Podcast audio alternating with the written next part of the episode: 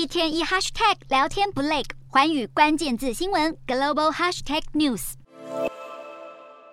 壮丽的河流，一旁大楼林立，这是曾被埃及先民膜拜的生命甘泉——尼罗河。数千年前孕育埃及古文明，如今在人为全球气候变迁之下，却面临严重的河川污染与干涸危机。不过，非洲目前约有五亿人仰赖这条河流为生，如果气候问题加剧，他们的生存也将面临重重挑战。从埃及出海口到位于乌干达的源头，尼罗河全长六千五百公里的每一处都已经敲响干涸警钟。原先肥沃的尼罗河三角洲逐渐消失殆尽，埃及沿途到苏丹的农作物越来越难收成。同一时间，尼罗河水位降低，更导致水力发电量大减，中非国家的供电也越来越没保障。不过，专家最担心的是海平面迅速上升，恐怕在数十年间淹没尼罗河出海口城市，迫使超过九百万人逃离家园，成为气候难民。位处地中海沿岸的埃及人口数第二多的亚历山卓港城，正是受海平面上升威胁的一级警戒区。亚历山卓不只是数百万人的家园，更是非洲经济与商贸最大城之一。如果未来被海水淹没，势必对全球经济造成巨大的冲击。而今年由埃及主办的气候峰会即将登场，尼罗河的干涸危机与地中海海平面上升问题，预料也将成为主要的聚焦议题。